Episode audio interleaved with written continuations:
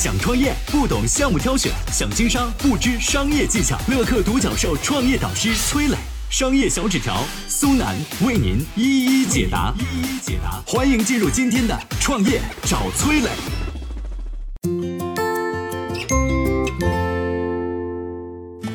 主打高端定位的真维斯，后来为什么变成了烂大街的品牌？一年关闭一家门店，真维斯破产的背后，真的是消费升级带来的打击吗？有请崔磊，有请崔磊。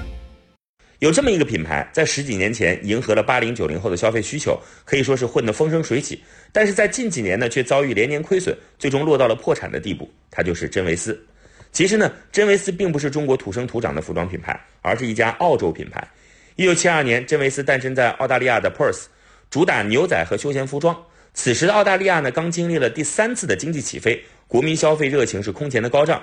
真维斯也借机在澳大利亚迅速扩张，旺盛的需求催促真维斯扩大产能。但是当时呢，澳大利亚经济结构面临调整，制造业的成本是越来越高，真维斯急需找到一家新的代工厂，用更便宜的人力、更低的原材料成本、更快的生产速度来承载扩张。那个年代，全球只有一个地方符合这些条件——香港。那个时候的香港的制造业是非常发达，承接了无数西方服装品牌的代工，做最苦最累的活儿。赚带着汗带着泪的铜板，辛苦但是踏实。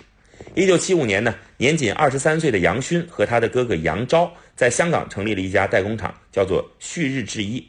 和千千万万的代工厂一样，旭日啊专门为大品牌做服装代工。后来呢，真维斯成了他们的客户之一。八十年代的香港房产价格开始下降，杨氏兄弟们趁机把自己手里滚烫的现金换成了大量的厂房。他们买下的土地在十年内升值了近十倍。杨氏兄弟再一次把厂房换成了现金。一九九零年，手持大把现金的旭日决定进一步走向上游，运营属于自己的品牌。杨勋和杨昭收购了老客户真维斯，成立了真维斯国际。这对兄弟野心很大，品牌、销售、贸易、生产，他们要一把抓。一九九三年，真维斯进入国内，和后来消费者普遍认为的土库形象不一样啊。第一家真维斯店选在了上海的南京东路，主打高端，引导潮流，一炮而红。短短三年的时间，真维斯在大陆开了五百家店。那个年代的消费者习惯进入个体店和国营百货公司买衣服，没什么品牌服装的概念。一条上百元的真维斯牛仔裤真是不便宜，胜在款式新颖、品质出众、服务也过得去。顾客如果不满意或者发现质量问题，可以在七天内到任何一家门店退换货。可以说啊，真维斯是乘着时代的东风，对当时的服装市场完成了降维打击，重塑了消费者的消费观。上个世纪九十年代，顺应时代的大潮，香港企业纷纷在内地设厂，国际设计、香港品牌、大陆市场、中国制造的完美组合，更是使得真维斯占尽了天时地利人和。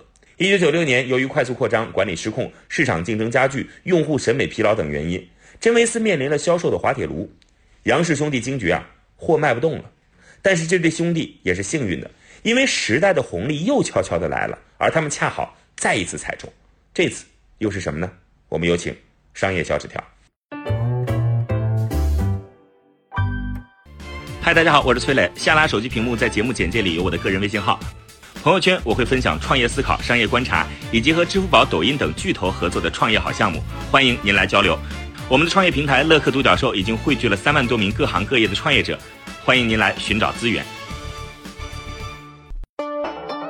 有请商业小纸条，请商业。在很多八零九零的记忆当中，真维斯啊算不上什么高端品牌，一件 T 恤衫三十块钱起，门店四季都有折扣，而且真维斯的门店呢在三四线城市的步行街里尤为常见，导购员呢经常拿着一件外套站在路边吆喝，这和大家印象当中的高端二字没什么关系。那为什么一开始主打高端时尚的真维斯，最后变成了烂大街的快消品牌呢？这得从一九九六年那场危机说起。一九九六年呢，杨氏兄弟觉察到真维斯突然有点不对劲了，库存积压，顾客减少，销量明显下滑。杨勋呢就把真维斯的增长放缓归因于定价太高了。一九九八年底，他对真维斯进行了一场大手术，把引导潮流的战略定位改成紧跟潮流，并且把价格下调，全面迎合中档消费人群的消费心理。不仅如此，他还避开了竞争激烈的一线城市，转向三四线城市。别说哈，这一调整确实有用。真维斯第二年就缓过气儿了。杨氏兄弟再一次抓住时代赋予他们的红利，真维斯一下子成了下沉市场销量之王。但隐患也在此时埋下。转战三四线城市的真维斯就像温水中的青蛙，三四线城市市场的水温暖了他，让他做了十多年的美梦。温水当中呢，他不需要考虑用户体验，也不需要考虑品牌差异化，以至于后来真维斯和美特斯邦威穿在身上啊，那看上去没什么区别，共同成为行走的呃街服啊。什么叫街服呢？就街上人人都穿的衣服。在温水当中多年的真维斯已经跟不上世界变化的速度。首先甩开它的呢是快时尚服装品牌。二零零六年谁来了？Zara 啊，H&M 这些国际快时尚品牌进入了中国。快准狠的运营模式很快给了中国大众服装品牌一记重拳。快时尚品牌渠道下沉缓慢，偏安三四线城市的真维斯短期内其实还没察觉到危机呢。然而互联网电商的兴起却让他感到一丝异样。二零零九年，真维斯开始布局电商。如今看来，真维斯的反应其实在零九年就有动作，不算慢的。要知道啊，森马二零一一年前后才开始去做电商这一块，但到了二零一七年，森马的电商板块做到了五十亿，而真维斯的网上的业务却依旧扮演着处理过季尾货、甩单的附属角色。一八年下半年开始，真维斯的线下门店数量几乎以一天关一家的速度瓦解。待在温水当中太久的青蛙王子真维斯终于发现不对劲儿了，但为时已晚。此前的十多年安逸时光，他浪费了太多机会，以至于发现危机时已经无可挽回。时代给英雄加上了滤镜，大潮退后呢，谁在裸泳呢？一目了然。真维斯最大的错误就是误把时代红利当成自己的实力，永远待在渠道温水当中，不思品牌升级的青蛙，不管逃到几线城市，终究面临被煮熟的命运。